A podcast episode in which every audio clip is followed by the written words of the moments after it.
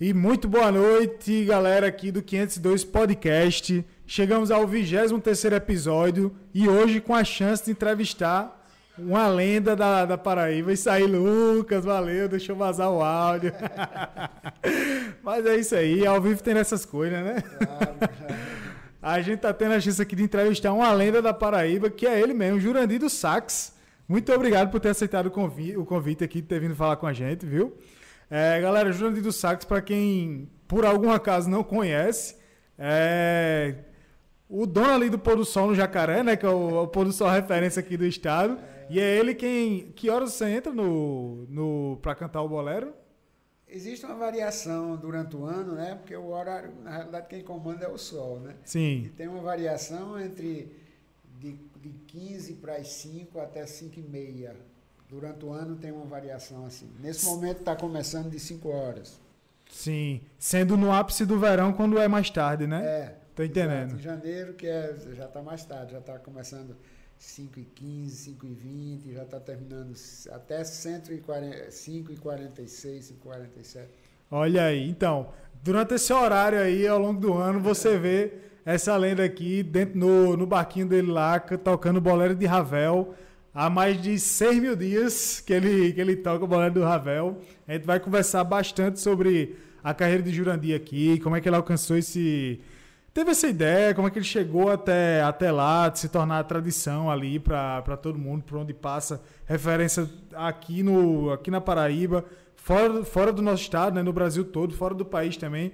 Todo mundo sabe quem é Jurandir e quem não sabe agora vai saber mais ainda.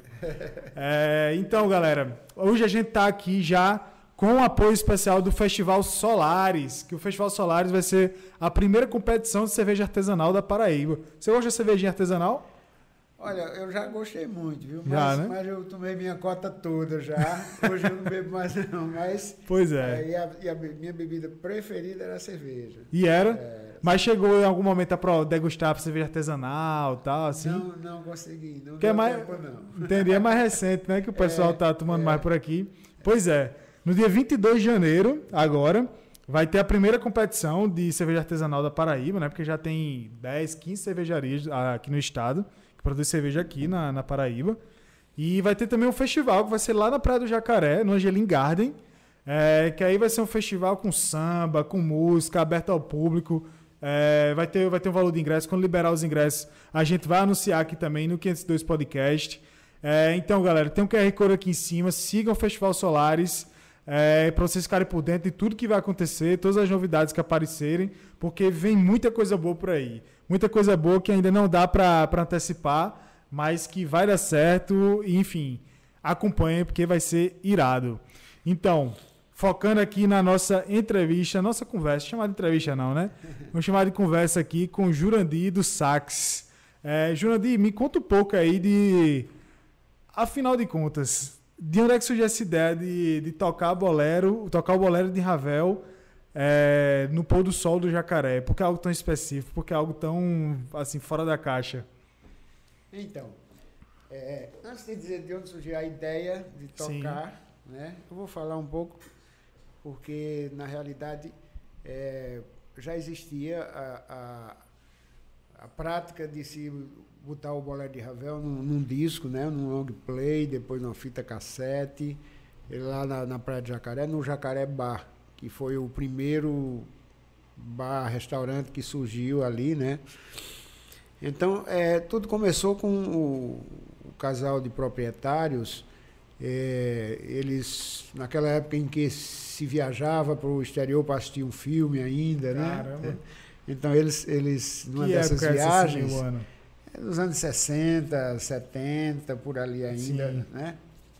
Então, eles um dia foram viajaram para assistir um filme Retratos da Vida, né?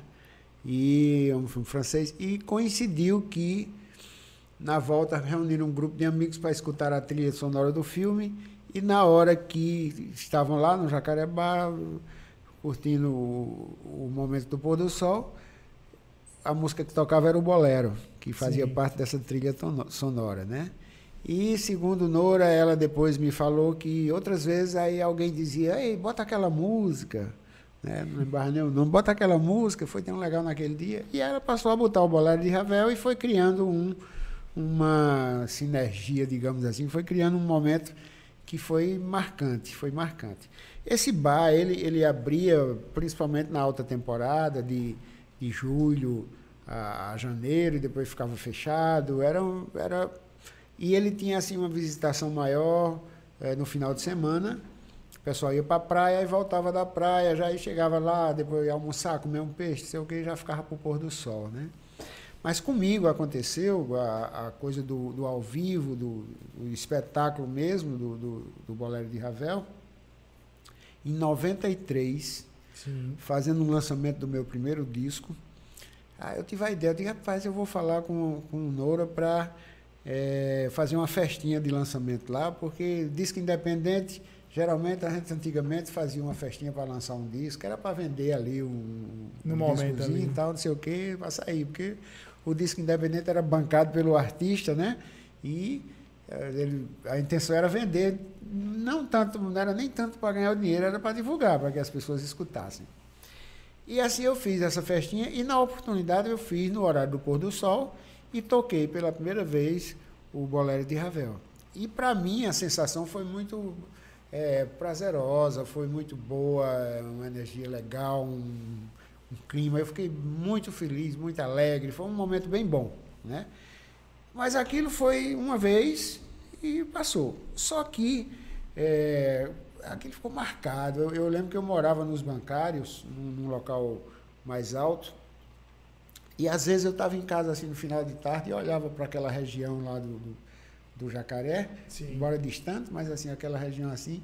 E eu lembrava assim, principalmente no outono, que as cores ficam mais vivas, é. mais fortes assim, então aquele um azulado escurecendo assim, aquela coisa assim bem forte, e eu não lembrava, né? E durante esse período de 93 a 99, eu devo ter voltado lá umas cinco, seis vezes sozinho. Um dia me dava vontade, eu pegava o carro, chegava lá às margens do rio, parava o carro e tocava sozinho o bolero ali, não tinha ninguém, nada, só um pescador ou outro, uma pessoa assim passando na estradinha de terra, porque não tinha nenhum movimento comercial naquele, naquele lugar, naquela época assim, era só o final de semana mesmo com o jacarebá e uma barraquinha de pescador que era do gringo. Era uma palhoça, eh, chão batido mesmo, era uma palhoça onde juntava os pescadores ali para consertar rede, para não sei o quê, aí tomar uma cachaçinha, não sei o quê, era uma barraquinha mesmo assim, era o que tinha lá, né? Então, em 99, eu lembro que eu, um dia eu passei, uma dessas vezes que eu fui, fui lá, eu vi que o Jacarebá estava meio acabadinho, assim, meio derrubado e tal. E aí eu, eu encontrei com, com, com a proprietária um, um, dia na rua, a gente já, já conhecia, tinha uma certa intimidade. E eu disse, eu passei lá, eu vi o, o, o bar estava meio caidinho, tal, não sei o quê. Não, é porque tá com os garçons e tal. Eu arrendei para uns garçons aí, não sei o quê, mas eu estou já pegando de volta. Por quê? Tu, tu quer me alugar? Aí eu disse, não, não pensei nisso não, mas quem sabe? né? E aí, dois meses depois, mais ou menos, ela liga para mim e diz, olha, eu, tô, eu recebi o bar de volta, se você quiser arrendar, é, vamos conversar. Aí eu digo, bora então. Na realidade, eu não tinha capital para investir, nem para nem estoque.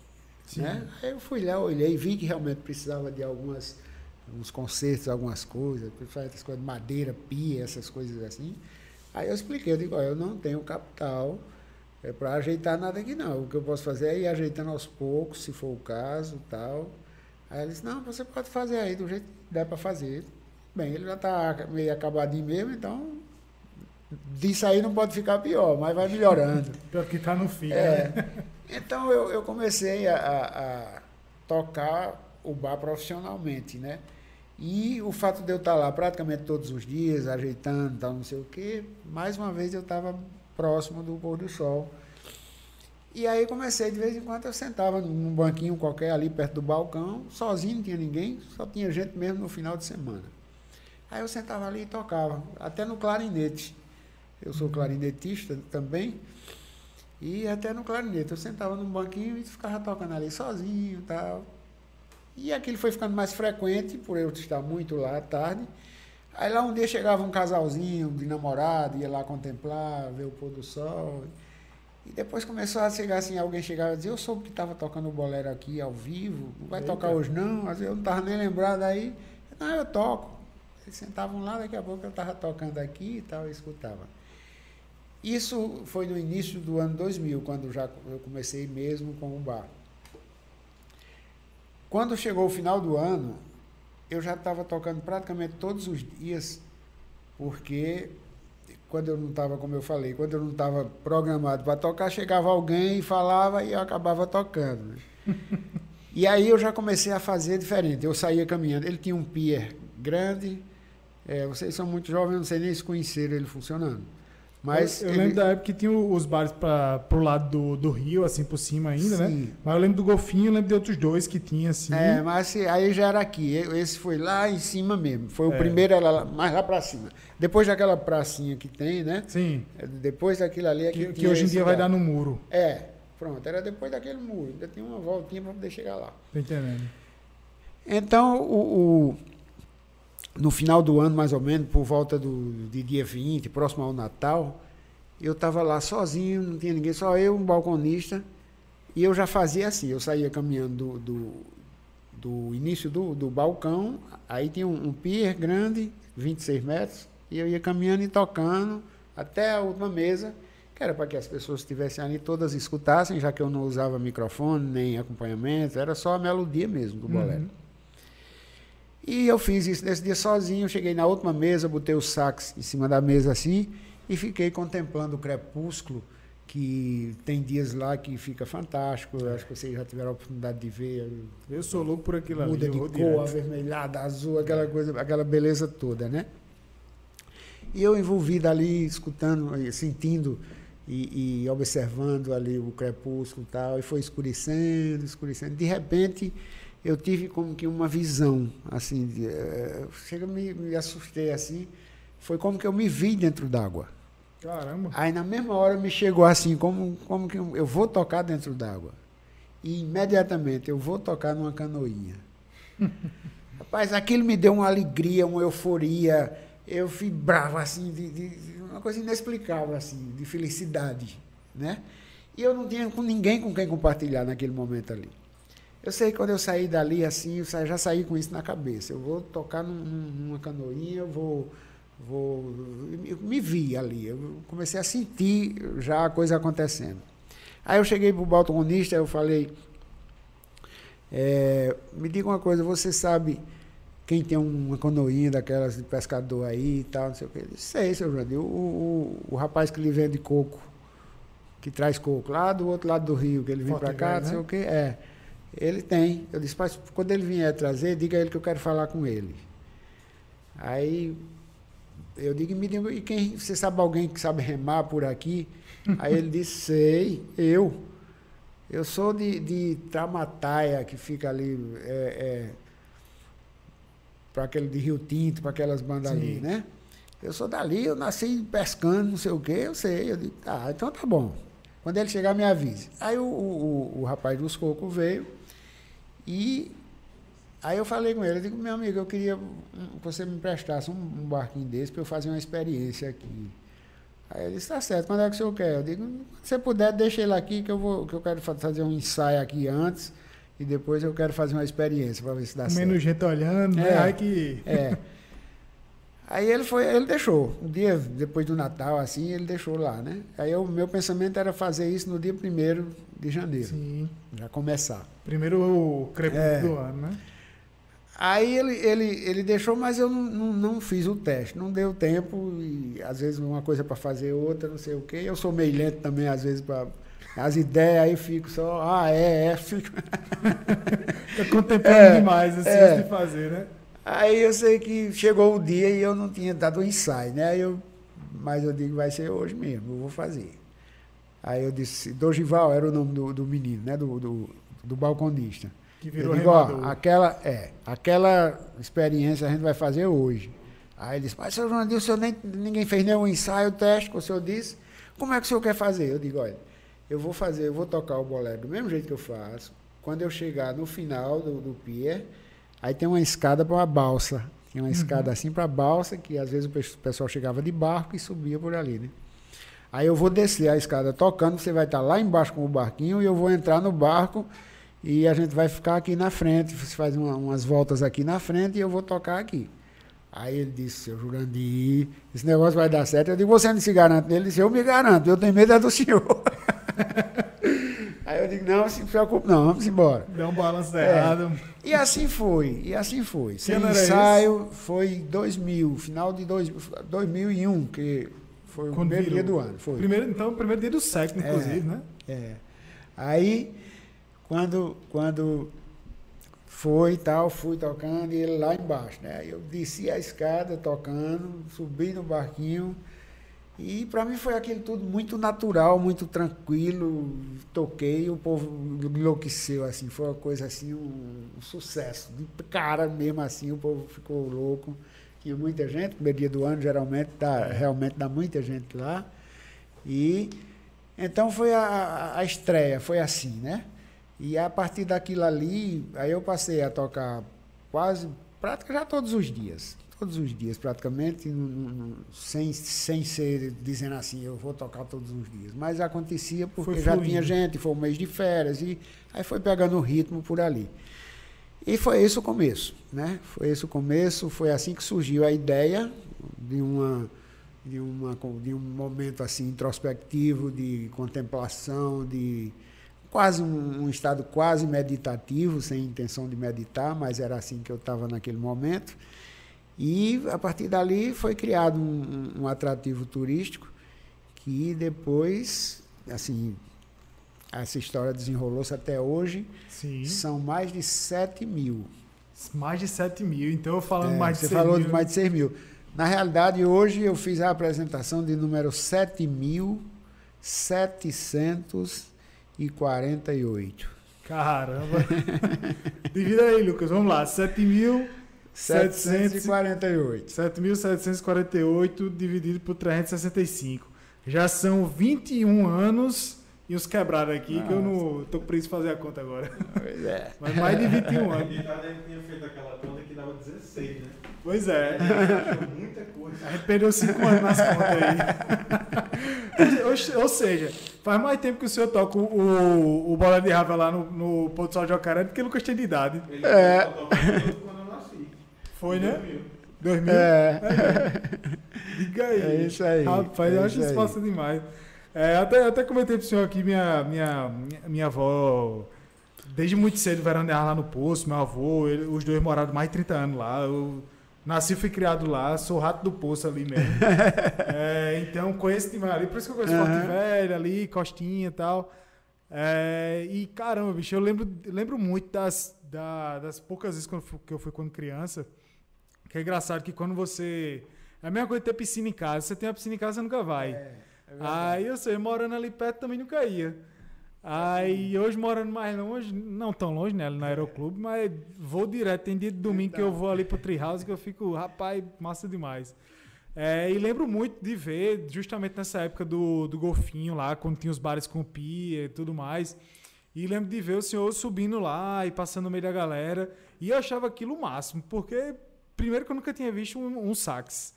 Primeiro ponto. É, segundo, que era uma música assim, que não, não, eu não alcançava, era muito moleque, eu não entendia de onde é que vinha aquilo ali e tal. É, então, de verdade, depois que eu fui entender, é de André Rio, né? Se não me engano. É, a música? Não, ah. a música é de, é de Ravel, né? De Ravel. Maurice Ravel. Ah, tá. É, um francês. Ah, é porque eu acho que eu vi André Rio. É, é tocou em algum, algum concerto. Ele... Isso, tá, é, então tá, agora fez sentido. É. E depois de muito tempo que eu fui pesquisar mesmo para entender de onde é que, que, era essa música e tal e tal e tal. Então hoje tudo faz mais sentido depois de velho, né? Agora eu tenho 24 anos, não sou lá muito velho, mas agora faz mais sentido conseguir apreciar melhor o que é que está acontecendo ali. É, mas, Jurandir, com relação a isso, eu, eu, eu lembro que eu já li é, em alguns jornais locais, assim, tal, que você busca até colocar isso no livro dos recordes, né? Sim, sim. É, na realidade, eu, eu, isso é um recorde já, não está ainda. Eu, eu, uma época lá atrás, eu fiz essa inscrição, depois eu perdi o, o, o protocolo para entrar, para acessar essa coisa assim, e não consegui mais. Inclusive, o, o, o, jornalista, como é o que teve comigo aí essa semana, hum. você falou. O, Garneiro. Sim. O Garneiro, Álvaro ele, Garneiro. Até, ele até falou, disse, pô, vou lhe ajudar com isso, Jurandir, vou lhe ajudar, vou lhe ajudar, a gente pode ficar tranquilo que eu vou correr Rapaz. atrás disso aí, vou resolver essa situação para você. Porque realmente é um recorde, não tem, é. no mundo inteiro não tem. Não tem, não existe nada parecido, nem, nem próximo assim. então é uma coisa que eu também não tenho muita ansiedade com isso, não. Estou tranquilo porque eu sei que eu, que eu tenho esse recorde. Sim. Em algum momento ele vai, vai, vir vai ser oficializado. Sim, né? é. E aí o recorde é de mais vezes é, tocado, tocado, ao vivo, né? É, mais vezes. Eu sou o músico que mais tocou o bolero de Ravel. Eu acho que até de, de todos os jeitos. Ao vivo, até sem, em casa, eu acho que ninguém nunca fez isso. Esse número todo, não. Isso é massa demais. É, Jurandir, eu também, nessas andanças ali, né, pelo Jacaré, também percebi que hoje você tem até uma loja lá, tem um, tem um ambiente para para interagir com o público, sim, né? Sim, sim, tenho sim. Tem um, um, um, o meu camarim e que tem alguns produtos, alguns souvenirs, algumas coisas assim, e ali é que a gente recebe realmente as pessoas é, existe uma, uma, uma procura muito grande. Graças a Deus as pessoas têm muito carinho por mim. É comum. Ontem mesmo, ontem mesmo, eu tive uns três depoimentos assim de, de, de, de umas senhoras que chegaram assim. Uma delas chegou, me abraçou chorando, Caramba. dizendo que assim estava super emocionada porque fazia muitos anos que ela tinha vontade de vir aqui, de me ver, de chegar perto, de, e hoje eu estou aqui lhe abraçando. Aí assim, aquilo é, é muito gratificante, sabe? É muito gratificante. Teve um, teve, teve um episódio assim que eu gosto muito de lembrar dele. Nessa época, eu acho que fazia já uns 5, 6 anos por aí que eu já tocava eu morava lá no, no, no, no, no Bessa, ali próximo à Praça do Caju. Sim. E João Pessoa, a gente sabe, não é muito de chover, de ficar chovendo o dia todo, essas coisas assim. A gente não tem muito isso aqui. Mas teve uma semana que aconteceu isso. Passou uns três dias, aquela chuvinha fina, aquela coisa todinha.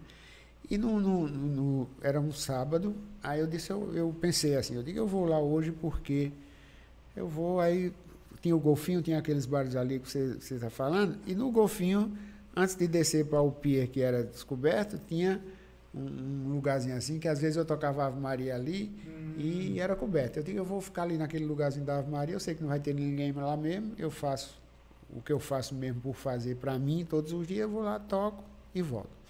E fui com esse, com esse pensamento. Quando eu chego lá, estava o, o bar lotado. Tinha hum. quatro ônibus de pessoas de terceira idade, né? Do Rio Grande do Sul. Estava lotado o bar. Aí eu digo, meu Deus do céu, e chovendo. E a chuva apertou um pouquinho, chega, chega, estava assim, parecia uma neve a frio. Você olha, olhava, o, o, não via nem o outro lado da, do, do, rio, como se diz, né? Aquela chuvinha assim, eu digo, mas eu vou tocar. E, e fui para o Rio, toquei, voltei. No final, já quase não saía som no sax, porque molhou tudo, assim, Eita. vinha todo molhado e tal.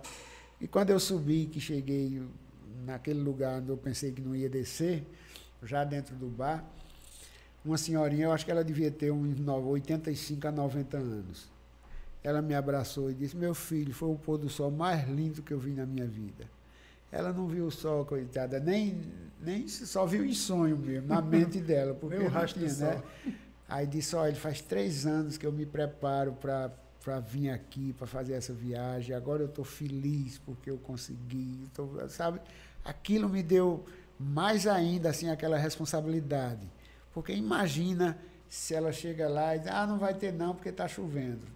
Acabou Só passou três dela. anos se é. preparando, é. se organizando, ou seja, era, era a viagem da vida dela, né? E aí ela não ia ver nada, como, como não viu, mas ela teve a sensação de que ela vivenciou, ela me viu, ela teve perto, me abraçou, então para ela foi completo aquilo ali.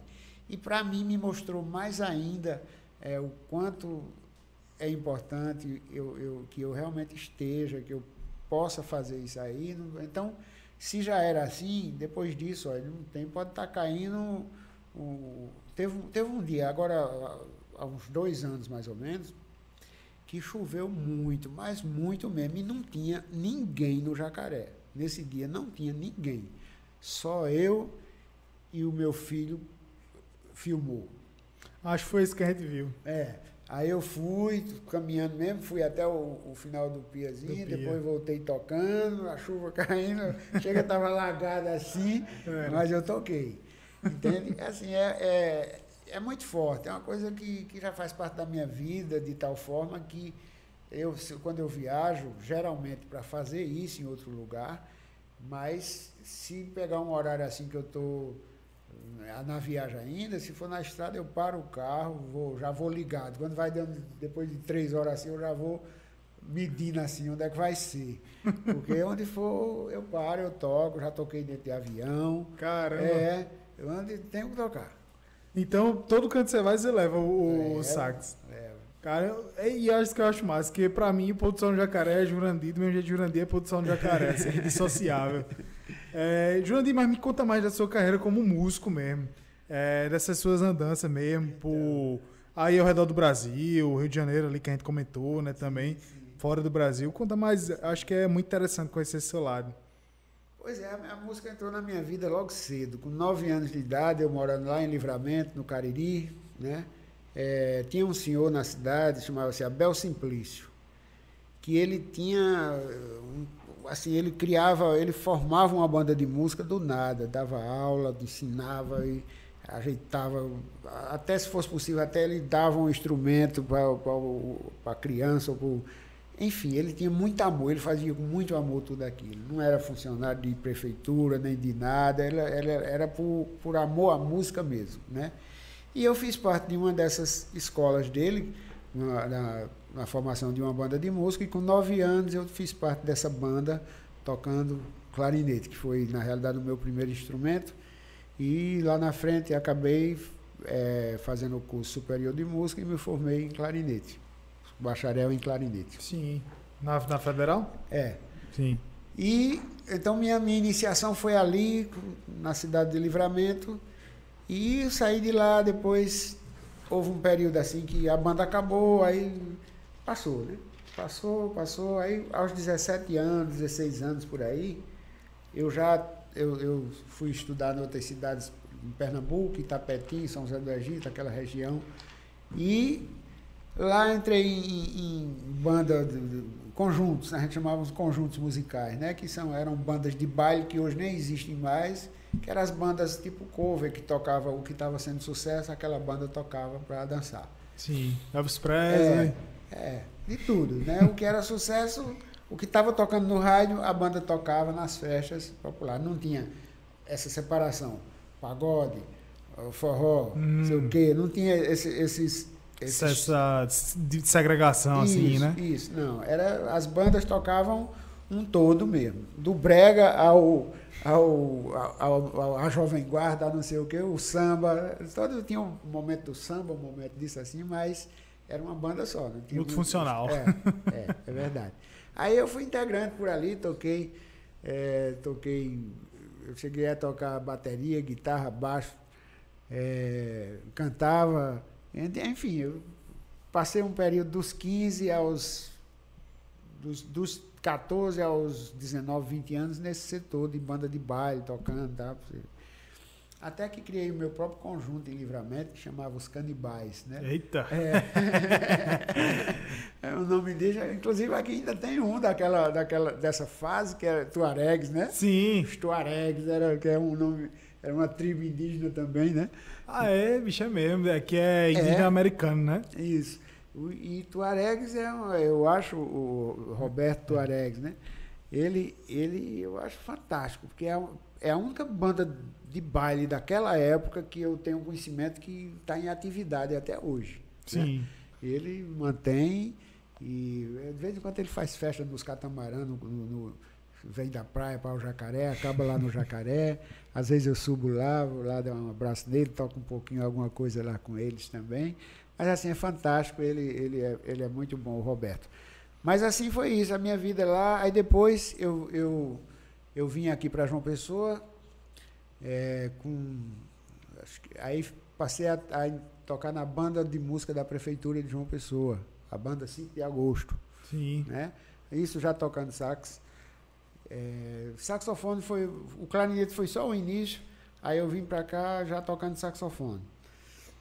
Porque é, aí, é, é, é, muito próximo, assim, digamos assim, do clarinete pro, pro sax, a diferença? Não, não é nem isso. É porque assim, os, o, o, eu toquei muito carnaval. Hum. Aí as orquestras de carnaval, o clarinete não entra, porque o clarinete ele tem ele é um som suave, mas um, ele tem um volume baixo também. Hum. E orquestra é aquela coisa, é. meio de rua tal, tem que ter Fanfarra, volume. Tal, né? Aí o, o, é sax mesmo. Entendi. O clarinete não faz parte de orquestra de frevo, né? Assim, pelo menos as orquestras de rua, essa coisa assim. Então eu passei a tocar o sax por conta dos carnavais, aí toquei alguns carnavais aqui em João Pessoa, ainda morando lá, em Livramento, né? E até que me mudei para cá, me casei, casei cedo, casei com 18 anos, e aí vim morar aqui em João Pessoa. E aqui o meu primeiro emprego foi a banda de música 5 de agosto, né? Aí passei uns três anos, aí surgiu um concurso para para isso. Aí entrei na, na, na, universidade também, no curso superior de música, o, o bacharelado, e surgiu um, um, um concurso para banda de música da Polícia Militar. Sim. E eu fiz esse concurso, passei em primeiro lugar. Caramba. E fiz o curso. Passei em primeiro lugar de novo e fui ser integrante da banda de música. Aí lá eu fui clarinete, primeiro clarinete solista, passei oito anos na polícia e lá toquei, cheguei a gravar um, um, um disco comemorativo ao Sesc Centenário da Polícia Militar. E lá eu toquei sax alto, toquei tenor, clarinete, soprano, fiz algumas coisas. Inclusive nesse disco eu gravei tenor, sax alto, soprano, clarinete. é, porque tinha alguns músicos que, que assim, não tinha prática com gravação, com essas coisas, aí ficava inibido, não estava conseguindo. Músico bom, mas na hora eu não conseguia fazer. Na, chega, Jurandir! Aí lá eu lá botava, fazia aquela parte lá, né?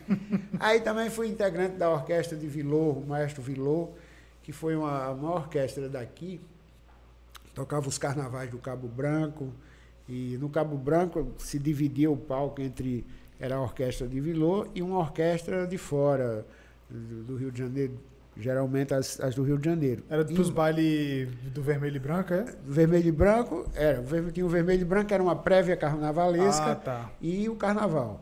Ah, tá. Aí a gente tocava sempre, tocava Réveillon, começava assim, tocava o Réveillon lá.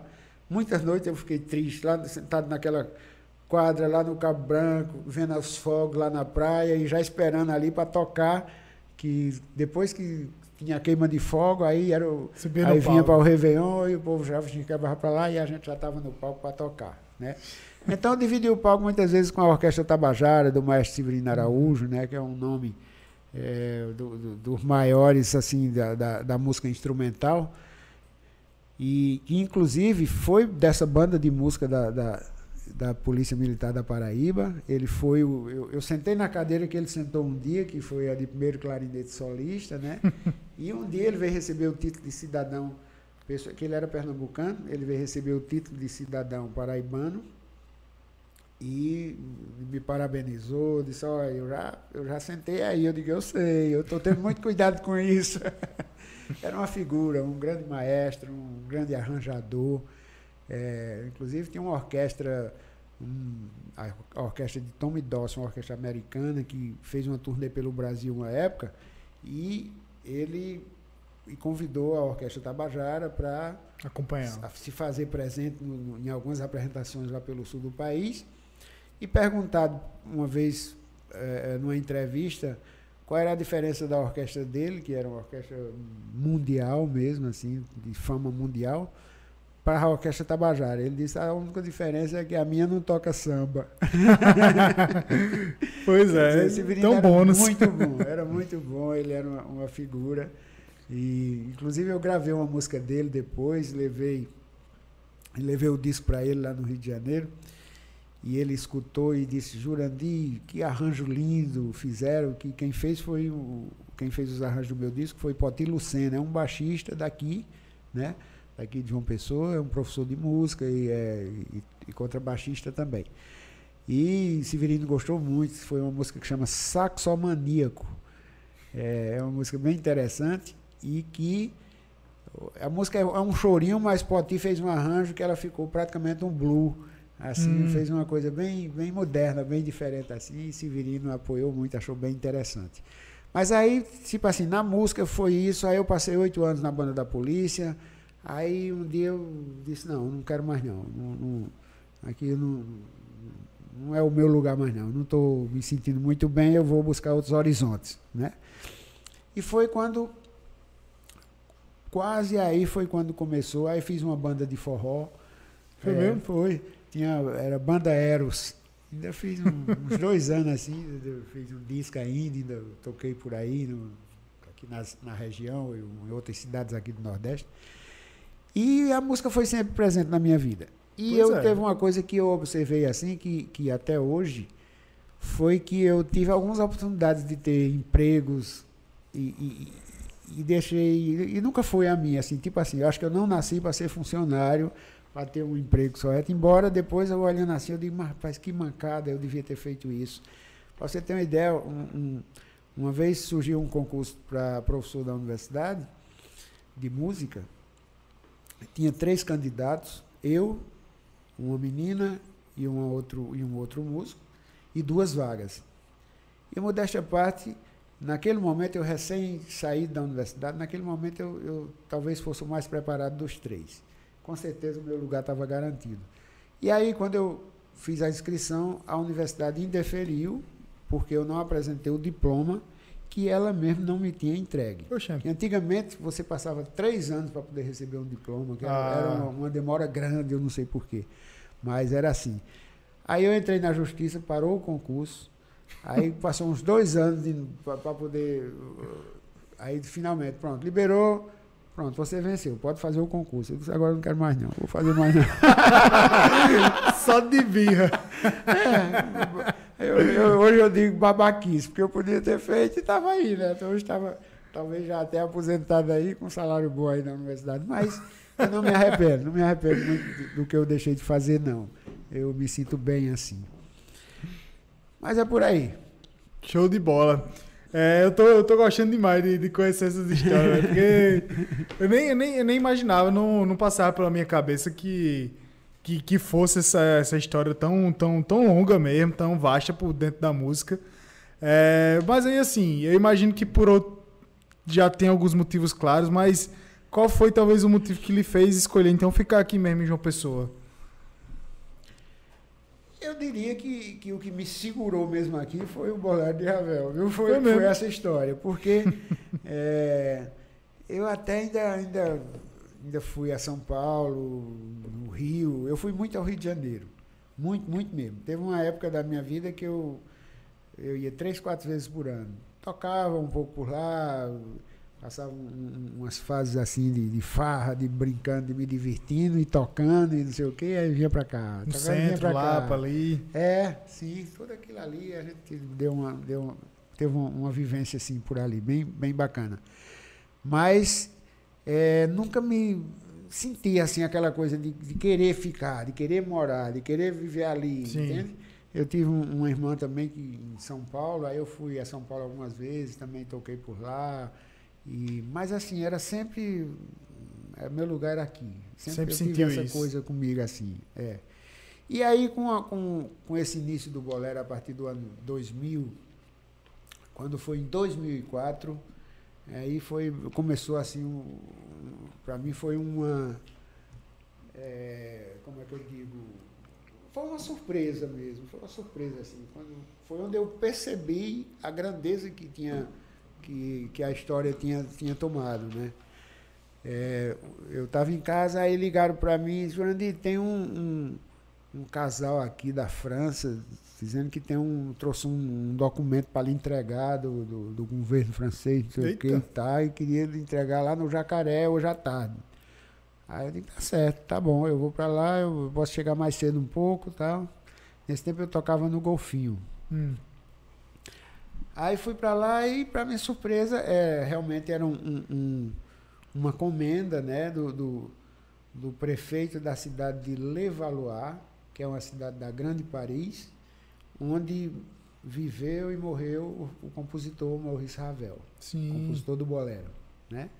E aí era, era, um, era um, um cartão grande assim, é, com o, o, o, em alto relevo, aquele negócio bem bonito, o timbre da prefeitura, Sim. aquele negócio todo assim, bem brasão, oficial. Né, é, o brasão, é, é isso aí. E onde ele dizia mais ou menos assim, é, é, é ao senhor Jurandir, é, nossos agradecimentos por é, difundir a música é, francesa e, em especial, o compositor é, nativo dessa cidade e tal, tal e tal. Então eles me entregaram solenemente, esse casal veio aqui, me entregou tal. E para mim aí foi quando eu percebi que o negócio tinha atravessado as fronteiras, como é, se e diz, o oceano, né, né é, também. Exatamente. aí, uns dois, três meses depois, eu recebi um convite para ir participar do Ano do Brasil na França hum. e ir conhecer as raízes do compositor, né?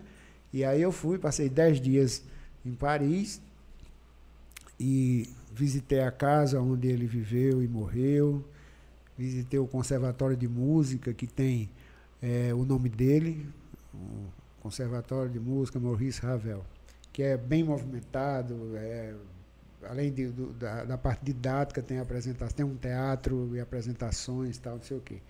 E para minha surpresa, na sala do diretor, o diretor era até um cabo meio maluco, eu acho que ele devia ser é, assim um artista do, mais cênico do que do que eh, do que digamos assim um, uma pessoa de escritório mesmo assim que ele era meio doidão assim uns cabelos meio desajeitados não sei o quê Aí me levou lá na sala dele, assim. Aí na sala dele tinha, tinha um, um como se fosse um cordão e um monte de jornal pendurado, assim, sabe? Coisas relacionadas a, a, a Ravel, a, ao próprio conservatório. Um cordel, assim, né? É, um cordel. É, como se fosse um cordel, assim, um jornal.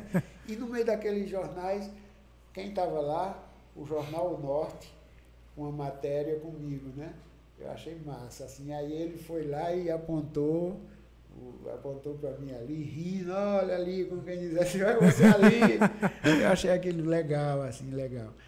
E aí eu passei esses dias na França, foi uma experiência riquíssima, assim, fantástica.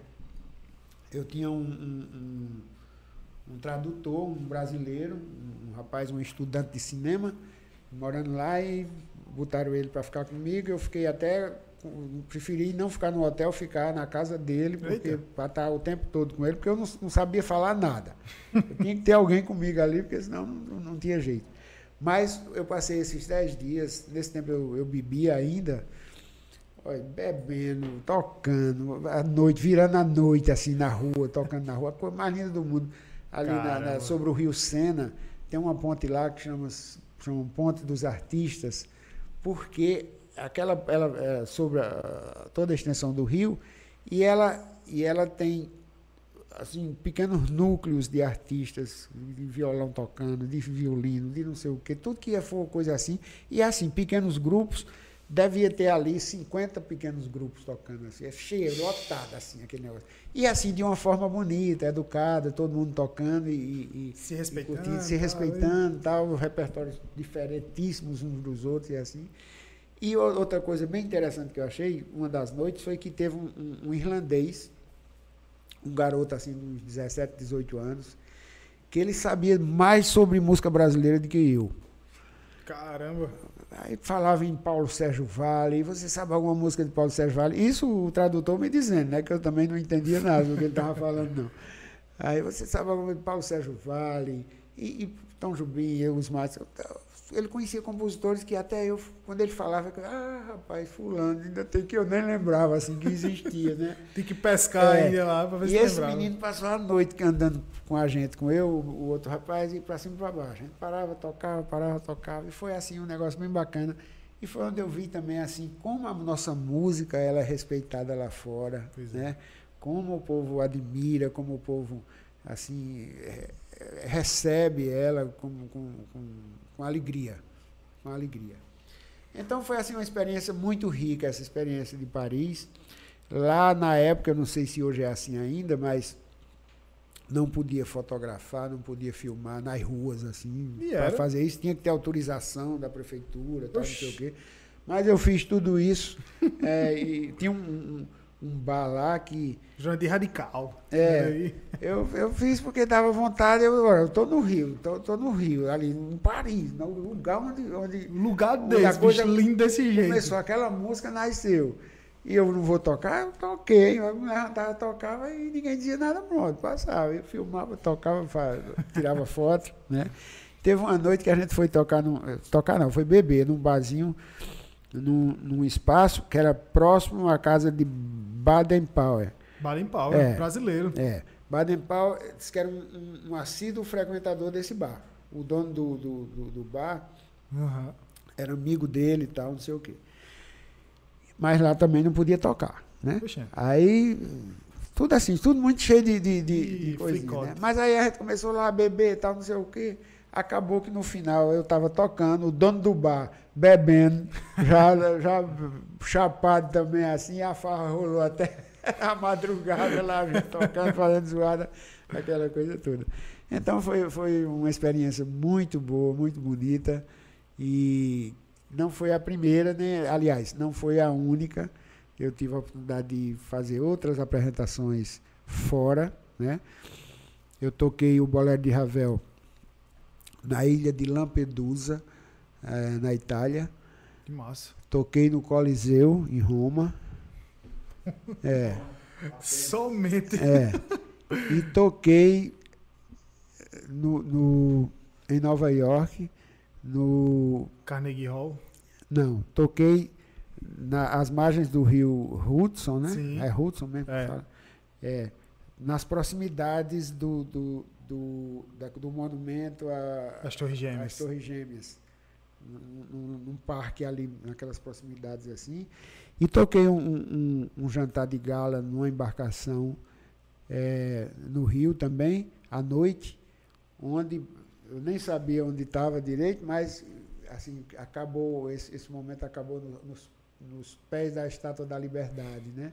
Eu para mim foi outra coisa, com neve e tudo, com tudo Caramba, que tinha direito assim. Tem gente que dizia, rapaz, a primeira vez que vem dos Estados Unidos já viu neve.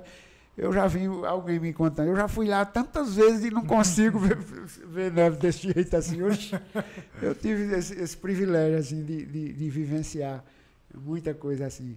Aí foi também um, um, eu passei, eu fui contratado por uma empresa por uma empresa italiana para ir fazer esse evento, tocar, tocar esse esse jantar, né? Foi um num hotel, era um, era um hotel ali na Times Square. Uhum. Ele, ele, inclusive, fiquei hospedado lá, tipo assim, hotel de ponta é, mesmo. Caramba, é, O hotel ele o tinha um restaurante. É, ele tinha um, um restaurante giratório. Hum entendeu? Já fui 360 é. graus.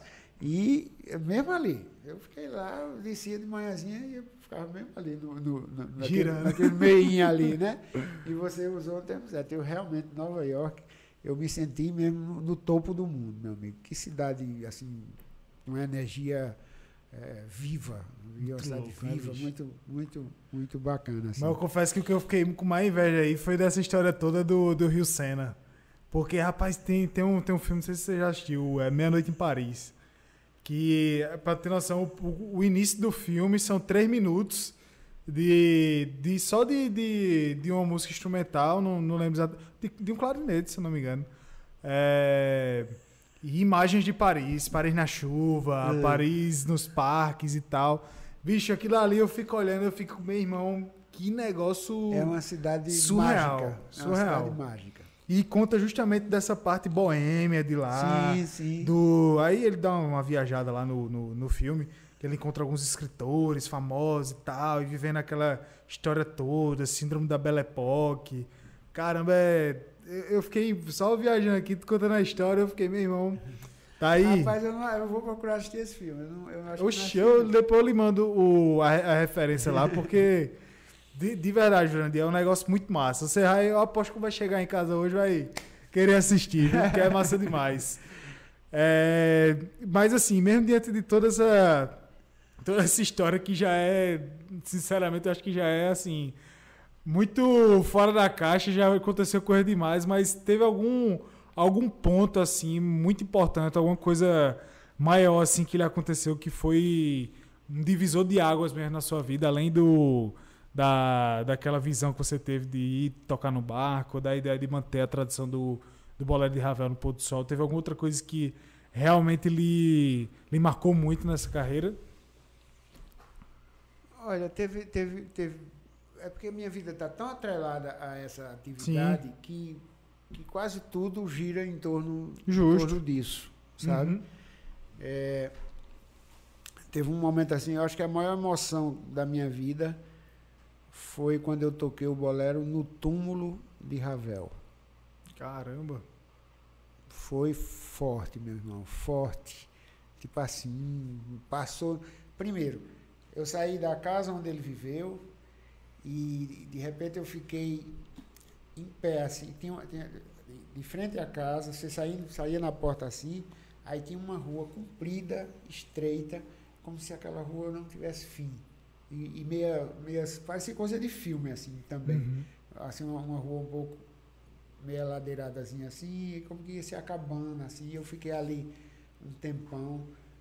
E, e, na minha mente passava mil coisas assim, eu imaginando quantas vezes o cara não esteve aqui olhando exatamente o que eu estou olhando, o que eu estou com essa visão, e quantos sentimentos ele não vivenciou dessa aqui de, de, de bom, de, de, de, alegria, de tristeza, de dor, de, de, de contentamento. Assim, eu passei um, um período assim bem, bem é, mágico com isso.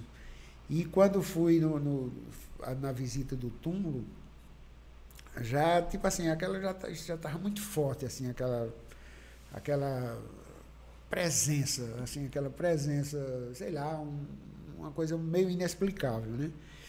E era mais uma coisa, que a, a, aí o, o, o, menino, o guia falou lá com a diretora do, do cemitério, lá do negócio todinho, aí ela disse que não podia tirar foto, né? Pra ter medo mais tocar, lá, né? não podia nada. Era, era, era uma loucura esse negócio de foto lá.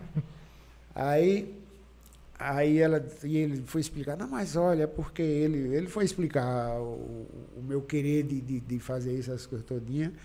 Aí ela disse, olha, eu vou ali resolver um negócio ali, eu vou ali. Aí saiu de perto que era para dar a chance da gente poder é. fazer isso, entendeu? Deu de ela ver, deu uma de doida. não, eu vou ali que eu não posso agora resolver nada, não, eu vou ali. Aí, se a gente foi para essa direção, ela foi para outra. Sim. Aí pronto, a gente chegou lá, tá, eu tirei foto no túmulo, com a bandeira do Brasil em cima do, do túmulo assim, e, e, foi realmente uma, uma emoção fortíssima, assim, eu me, eu me senti tremer todinho assim. Sabe? Eu imagino. Foi um. Conheceu o autor do, da música que Sim. tornou sua vida, exatamente, praticamente. Exatamente. Acho exatamente. que isso é uma mensagem muito grande, assim, de de respeito mesmo, assim, a, a, a, imagem de alguém, o legado de alguém. E eu acho que muita gente com certeza vai ter um dia, tomara que daqui a muitos anos ainda, vai ter com certeza esse mesmo respeito a, a seu legado, a sua história. É. Eu não tenho a menor é. dúvida. Não e, a menor dúvida. E senti outra coisa assim também muito forte é, no, no, nos Estados Unidos, foi na, lá no, no monumento aos, aos nossos da, das, das torres. torres. Meu amigo, primeiro eu tive, eu tive um, um no dia que aconteceu o, aquilo lá, eu tive um, um mal-estar inexplicado, assim, uma vontade de chorar, uma, uma agonia, uma coisa. Daqui a pouco eu vi o noticiário. Aí Ou seja, é uma coisa sim, que não. É, uma coisa, é como que uma ligação inexplicável, assim, eu tive com aquele momento, com aquela situação. E quando eu fui lá, tem, é, é, tem aquele. Ficou como se fosse um, um buraco assim, com, com água, uma fonte derramando água assim, né? Daquela para dentro daquilo tudo assim, assim. E os nomes da, é, das vítimas, né? E os nomes de todas as vítimas ali, assim. Foi outro momento assim, bem forte, assim, que eu, eu voltei àquele, àquele momento do dia do acontecimento, assim, aquela tristeza, aquela dor, aquela, sabe?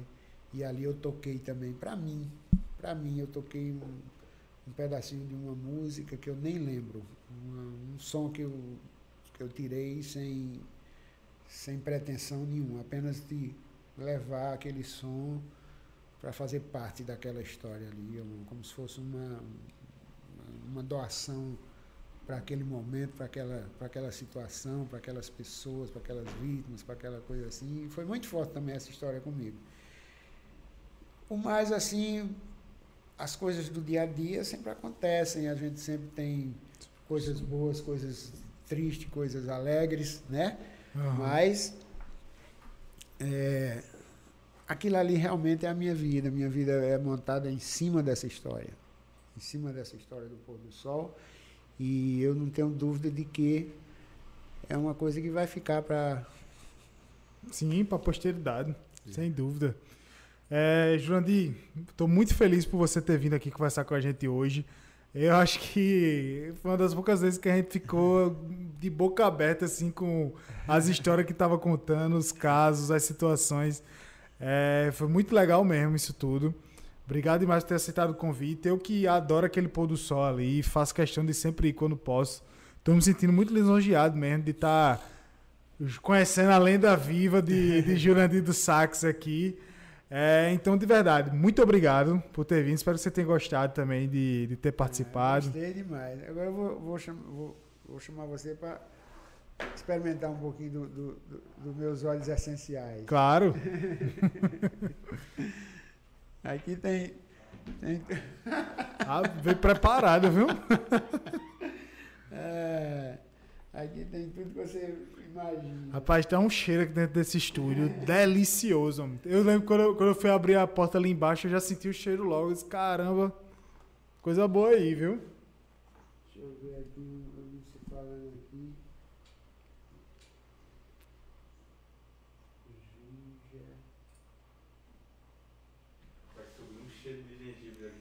Foi mesmo. Então. Acho que aqui, ó, o Ginger aqui é o primeiro que tá deitado. Ah. Aqui, deitado ali, deitado ali. Ah. Aí, Ginger. É. Aí, gengibre. É.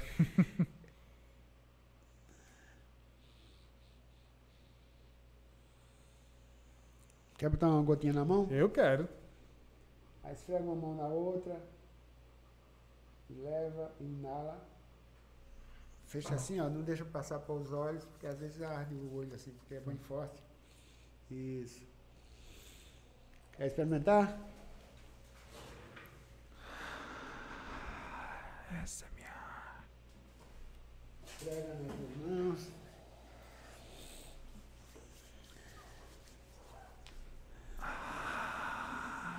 Ah, essa é minha. Caramba, é bom demais. Tem um óleo que eu gosto muito também. É bom, é... o dia hoje foi estressante, viu, bicho? Isso aqui é. Eu tô me sentindo uns, uns 50 BPM a menos aqui. eu dei uma, uma puxada aqui. Rapaz, é, tem... acelerei valendo agora. É. Vê esse aqui. Vai devagar que ele é mais forte ainda. Esse aí? É.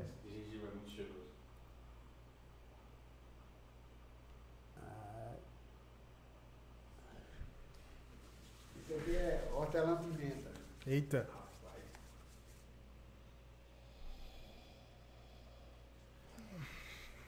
Tá danado. Cara, é. É mesmo com a Howley Sprayton no nariz. Mas cheiroso. Cheiroso valendo. Nariz do. É. Rapaz, o, o. Caramba, bicho. Véi, eu tô puxando aqui tá descendo gelado aqui. Tá, pô, é. liberou as vias aéreas tudinho. Rapaz. É aí, bicho. É muito bom também. Pois é, cara. Isso é assim, eu descobri é, óleos essenciais e hoje faz parte da minha vida. Isso assim, em termos de saúde mesmo, de estar tá buscando mais saúde, de estar tá buscando mais, porque isso é natural demais. Tudo isso aqui é, é é, raízes, é caule, é tudo das plantas. Natural, Sim. sem. Esse último sem hortelã-pimenta, né? É, hortelã-pimenta. Show de bola, bicho.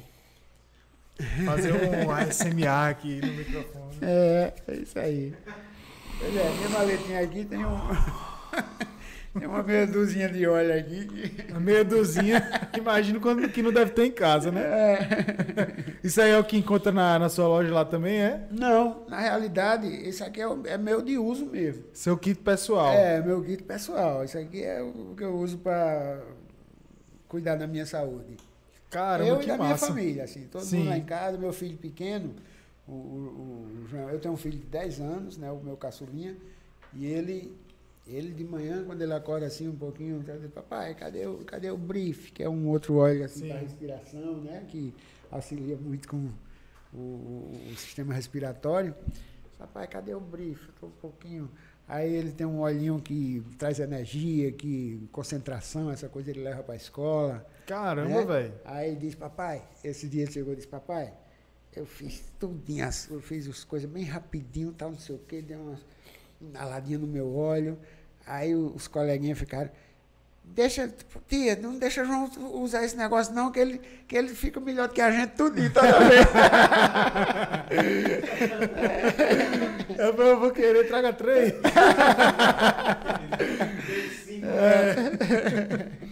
Pois ah, é, pai, tem, um, tem uma galerinha ali no estúdio precisando, hein? Tem muito lentinho. Pessoal muito lentinho ali. Caramba, velho. É. Gostei, viu, disso aqui. Rapaz, tô dizendo, Jandir é uma, é uma caixa de surpresas, homem.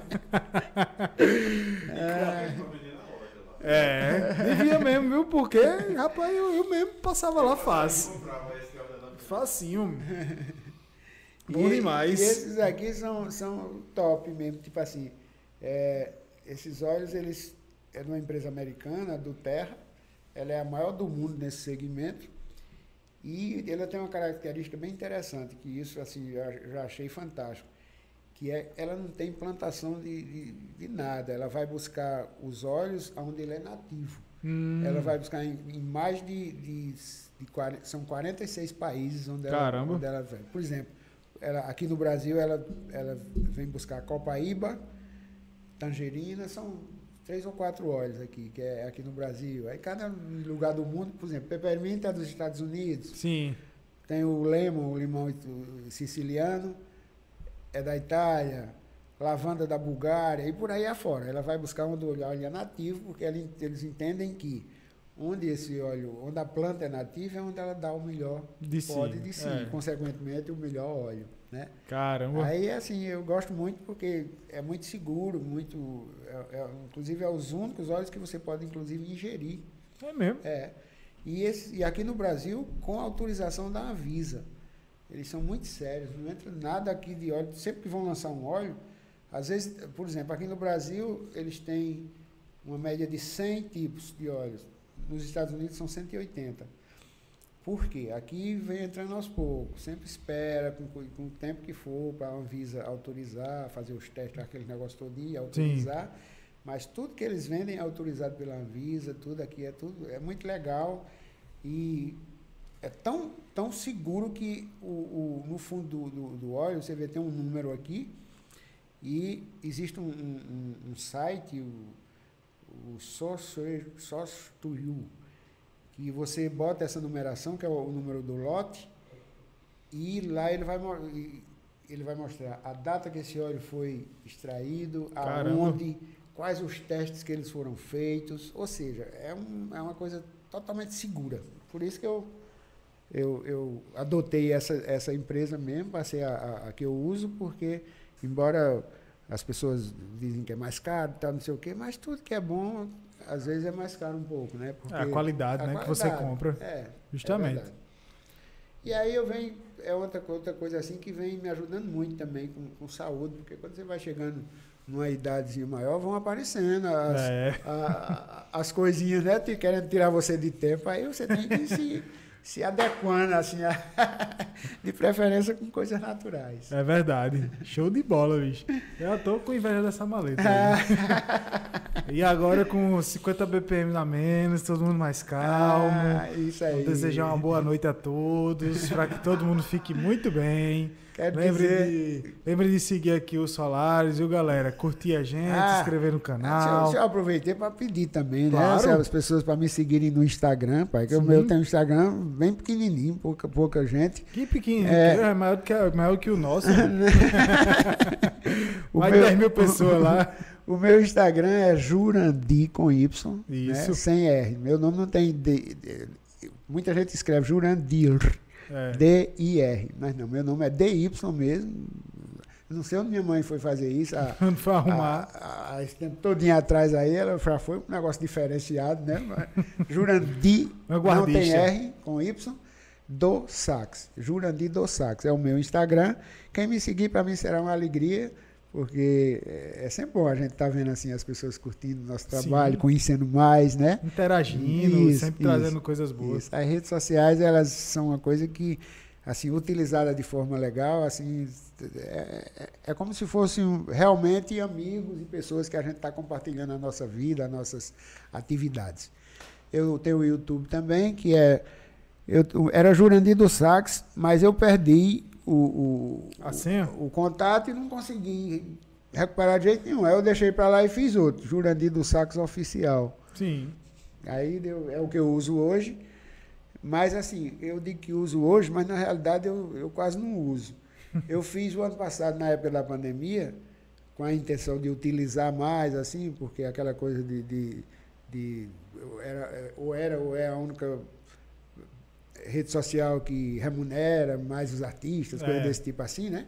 Tem isso mesmo. Aí eu comecei essa outra do zero, e em um mês eu passei dos mil seguidores, aí não fiz mais nada. nem usei a mais, nem fiz. Eu acho que está diminuindo, porque não fiz mais nada, não postei mais Mas nada, mas eu volta, vou, mas vou voltar, vou É, voltar a fazer volte. isso, até porque eu quero realmente. Ah, rapaz, eu quero dar uma notícia para Paraíba, eu sei que vocês têm um alcance muito grande. Nós, sim, eu já tive, eu nem falei da- das andanças aqui pelo Brasil, né? Mas Uhum. eu já toquei aqui eh, o Bolero de Ravel em Brasília, no Lago Paranoá. Sim. Toquei em Maceió, numa lagoa que, turística também, que tem um pôr do sol, que eu não lembro o nome agora. É, eu esqueci o nome agora, mas eu sei qual é, eu já fui lá. Que tem, eu sei que tem o Café de La Musique lá também, lá, Pronto. lá perto. Pronto. Cara, aqui, Toquei no, no- em Natal, no, no rio Pi- Pirangi, eu acho. Não sei. Aquele rio da cidade mesmo que corta a cidade. Que é o que entra, né? Que passa debaixo da, daquela É, ponte lá. exato. Tá. Toquei o bolero ali também. Toquei em Rio de Janeiro e em São Paulo eu toquei mais em feiras, feiras de turismo internacionais, indo lá para representar a Paraíba. Aí na hora do pôr do sol se botava num telão e a gente fazia lá a apresentação da, da Paraíba na- na- nas feiras de turismo. Né? Fui algumas vezes fazer isso por lá. E toquei no norte, em Porto Velho, no Rio Madeira. Inclusive foi uma apresentação fantástica, onde os, os botos, né? Sim. Ficavam. Fizeram uma coreografia assim, Que massa, rodeando o barco onde eu estava assim, pulando, eu tocando bolero e eles saltando assim. Foi uma coisa bem legal, bem bonita, assim, bem, bem marcante também, assim. Né? Caramba. Então foi mais outras danças assim que, que eu não sei se o povo sabe, mas eu, eu toquei com pinto do acordeon, no auge, Eita, numa época Pinto. boa, assim. No final do, do, do, do- Que Pinto tocou muito com, com o Luiz Gonzaga na fase final de Luiz. Foi. Eles eram, tinham uma, uma afinidade muito grande e eu estava com ele nessa época. Inclusive tocamos. Eu toquei algumas festas de despedida de Luiz Gonzaga com Pinto, no Espásio, em, em- Em Campina. em Campina, em Recife, e algumas até com Gonzaguinha no meio. Eu lembro de uma história que Pinto contava que uma vez ele foi tocar pra, pra Luiz Gonzaga no começo da carreira dele. Aí ele olhou assim, aí Lu, Luiz olhou pra, pra Pinto e disse: Rapaz, você é bom, viu? Mas eu não vou criar cobra pra me morder, não. Disse, Rapaz, diga aí. É, Pinto tinha muita história engraçada. Pinto Era. era, Pinto é- Eu era uma figura assim. Uma das últimas vezes que eu vi Pinto, Pinto tocar foi justamente no Clube Cal Branco. A apresentação que teve lá, eu lembro demais, já tava na cadeira de roda e tal. Mas, bicho, que massa. Era, muito energia boa demais. Era. Eu tenho uma música gravada com ele. é, aliás, não é a, música não é minha. Eu gravei uma música, Vem Morena, né? Vem Sim. Morena. Não, eu gravei essa música e com ele, ele fazendo a sanfona.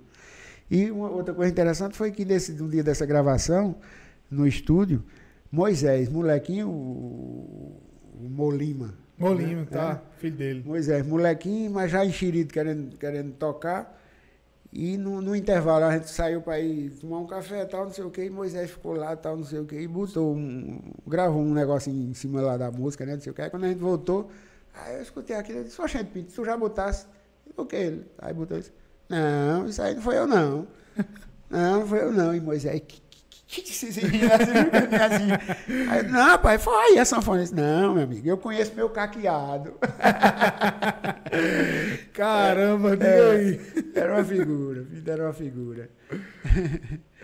Caramba, feliz demais por, por ter estendido. Obrigado mesmo, na verdade, por ter estendido aí, ter, ter essa parte pois da história é, que a gente já ia. Gente, eu, eu, confesso assim, eu, na realidade, quando eu disse que eu queria falar um pouquinho, eu queria dizer é, o quanto para mim foi alegre também estar aqui nesse papo com vocês, porque realmente eu me senti totalmente, eu estou me sentindo totalmente à vontade e, e assim feliz, porque às vezes é, a gente vem pra um, vai para uma entrevista e não consegue dizer o que queria, não consegue falar o, o que estava para falar, vai falar o que eles querem escutar, e às vezes não dá tempo e não sei o quê. Isso é muito objetivo é, muita ali. Coisa, tem, pay buff, pay buff. Sim, mas também tive Jô Soares. Foi mesmo? Foi. Tive. Isso aí eu não sabia, não. Tive Jô Soares. E tem uma coisa, foi, foi 17 minutos a entrevista. Diga aí. Quando, o, quando a gente saiu, o, o... Aqui foi maior, viu? Só para só pra deixar Não, claro aí. Mas eu estou dizendo isso porque quando a gente saiu, que o, tinha uma van à minha disposição lá, para me levar para o hotel, para pegar, para trazer, para ensaiar, para não sei o quê. Aí quando a gente saiu, o motorista disse, aí, ó, seu jogo gostou, viu? Porque quando ele, quando ele não gosta, não passa mais, não passa de cinco minutos, não. Ele, ele dá um jeito de descartar o, o, o, o entrevistado logo. Mas o senhor demorou muito. Eu digo, é, uma mesma linguagem, né? Mais ou menos. Diga aí, bicho, passa demais. É. Caramba. Ei, Jurandir, obrigado mesmo. É, eu sei que eu que agradeço a vocês, como eu falei, assim, foi, eu estou me sentindo em casa, assim, foi, foi muito que ótimo, bom poder... É a proposta. Poder, é, é. 502 é o número do meu apartamento, então a ideia é justamente é fazer é, tipo que todo assim, mundo se sinta à vontade. É. E, e aqui nós podemos. E é porque eu não, não, tive a oportunidade de oferecer, mas você falou que não estava bebendo, mas às vezes a gente traz cervejinha, fica conversando a besteira aqui e tal. Amendoinzinho, pizza, enfim. É. Fica bem à vontade aqui. É, mas eu não estou bebendo porque eu já bebi muito. É, é depois dessas histórias de Paris aí, meu amigo. Não se preocupe, não, que eu, eu não sinto mais saudade, porque eu bebi a conta toda mesmo. Caramba, então, ó. Obrigadão mesmo. Obrigado por tudo que você trouxe aqui pra gente. Ganhou até um, uma degustação grátis. é. Pessoal, é isso. Sigam o Jurandir aí. Ele já deu, já deu o recado. Arroba Jurandir do Sax sem o R e com Y. É, então, ó, interajam sempre com a gente. A gente gosta demais com vocês. O pessoal acompanha a gente muito no Spotify também, no Apple Podcast. Sempre vejo lá o, os conteúdos. A gente já passou de mais de, de mil visualizações lá nos de, de plays, na verdade, no, no, no Spotify e tudo mais. Tem mais de 200 pessoas que nos acompanham recorrentemente. É, e assim, para diante dos outros podcasts que tem por aí, é, é, pode até parecer pouco, mas para a gente é uma marca muito massa. Até porque a gente é o podcast com a maior quantidade de views do estado no, no YouTube. Então, assim, aos poucos a gente vai ganhando espaço, todo mundo vai fortalecendo a cena. Isso é muito bom. Fico muito feliz com o que você compartilhou, que você está querendo justamente ter um, um uma espécie de programa dessa assim Isso. assim também, né? Trocar uma ideia com, com os artistas lá. E no seu lugar, né? Na verdade. Exatamente. E foi interessante porque, tipo assim, eu comecei a perguntar, né? Isso, isso aqui, não sei o quê. Porque é, é mais ou menos esse modelo que eu estou querendo fazer. Sem, uhum. sem ter a ideia de, do que seria, mas é, é isso Encontrou. que eu estou querendo fazer. É um fazer uma live que não deixa de estar sendo uma live, é, estar ao vivo. Né? Exatamente. Né? E uma coisa que vai ficar gravada também, um programa, ou seja, um programa de entrevista descontraído. É, isso é bom demais. E, e, livre, né? Onde você pode realmente ficar à vontade e conversar. É, e vai e volta. pois é isso, pessoal. Um abraço e até a próxima, viu? Valeu!